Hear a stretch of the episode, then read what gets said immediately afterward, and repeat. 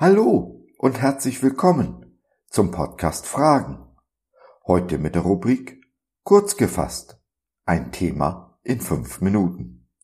Ich bin Josef und freue mich sehr, dass du dich reingeklickt hast. Schön, dass du dabei bist.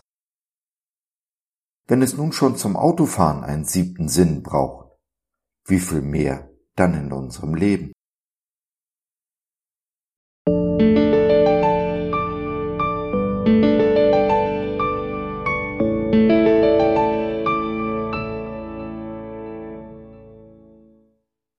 Der siebte Sinn.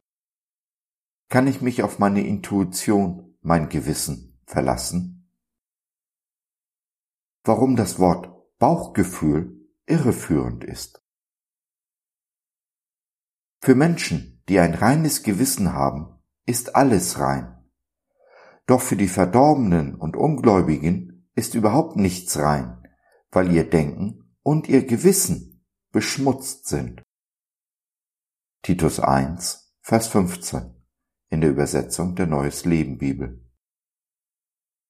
In meiner Jugend gab es im öffentlich-rechtlichen Fernsehen, und es war das einzige Fernsehen, das man zu dieser Zeit empfangen konnte, eine kurze Lehrstunde in Sachen Autofahren in Form von fünf Minuten Clips. Diese Sendung hieß Der siebte Sinn und wollte damit deutlich machen, dass man mehr zum Autofahren braucht als seine natürlichen Sinne. Denn damals ging man davon aus, dass der Mensch nur fünf Sinne hat. Leider waren die Macher der Sendung nicht von diesem siebten Sinn beseelt, denn die Sendung war sehr frauenfeindlich und diskriminierend. Wenn es nun schon zum Autofahren einen siebten Sinn braucht, wie viel mehr dann in unserem Leben? Und tatsächlich haben wir alle diesen siebten Sinn. Er nennt sich Intuition. Manche sagen auch Bauchgefühl.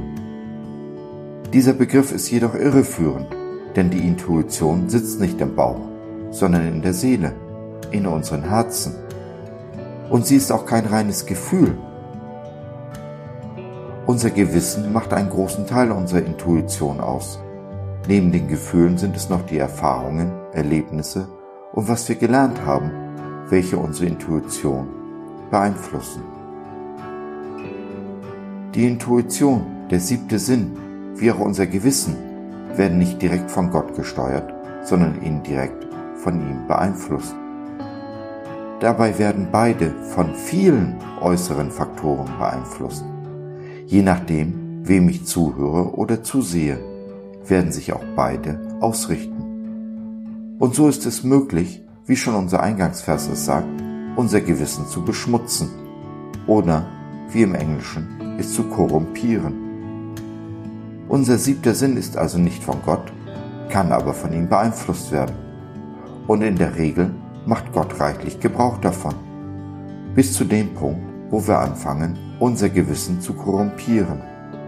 Dann wird die Stimme des Heiligen Geistes immer leiser. Der Rest ist eine reine Rechen- bzw. Fleißaufgabe. Wenn es jemanden gibt, der mich geschaffen hat, der alles über mich und mein Leben und das Leben im Allgemeinen weiß, denn Jesus ist ein Besserwisser, ist es dann nicht klug, sich an diesen Jesus zu halten? Werde ich dann nicht alles tun, um diesen zarten siebten Sinn, das verletzliche Gewissen, so gut es geht auf Jesus auszurichten? Werde ich nicht alles vermeiden, was mein Gewissen beschmutzt oder korrumpiert? Auf Gott zu hören ist eine Frage der Übung. Es braucht Fleiß und Training und Geduld, damit wir durch den Gebrauch geübte Sinne haben, Gutes und Böses zu unterscheiden, wie der Schreiber des Hebräerbriefes es ausdrückt. Den siebten Sinn auf Gott auszurichten bedarf also der Übung und der Anstrengung. Auf die Welt mit ihren negativen Einflüssen hören wir von ganz von allein und die meisten Menschen sogar sehr gerne. Du hast es in der Hand, denn wem du heute zuhörst und die Entscheidungen, die du daraufhin triffst, bestimmen, wie dein Leben morgen aussieht. Behüte dein Herz und damit dein Gewissen, deinen siebten Sinn, mit allem Fleiß, denn daraus quillt das Leben. Sprüche 4, Vers 23.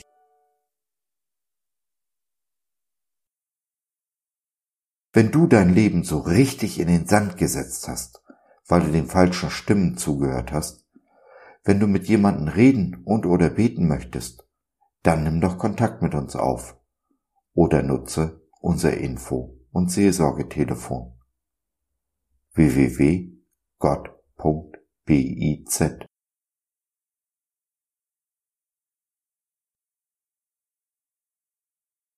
So, das war's für heute. Danke für deine Zeit. Wir freuen uns, dass du dabei warst und hoffen, wir konnten deinen Geist ein wenig anregen. Wenn du in unsere Community Jesus at Home reinschnuppern möchtest, Fragen, Anregungen und oder Kritik hast, dann besuch uns doch im Web www.gott.biz. Hier findest du nicht nur Gemeinschaft, Menschen, die den Glauben leben und mit dir teilen wollen, sondern auch viel Interessantes rund um den Glauben. Wenn du ein Gebetsanliegen hast, dann schreib uns oder nutze unser Info- und Seelsorgetelefon. Wir beten gerne für dich und mit dir. Also, schau rein, lass von dir hören. Wir würden uns sehr freuen. Bis dahin, alles Liebe. Dein Josef.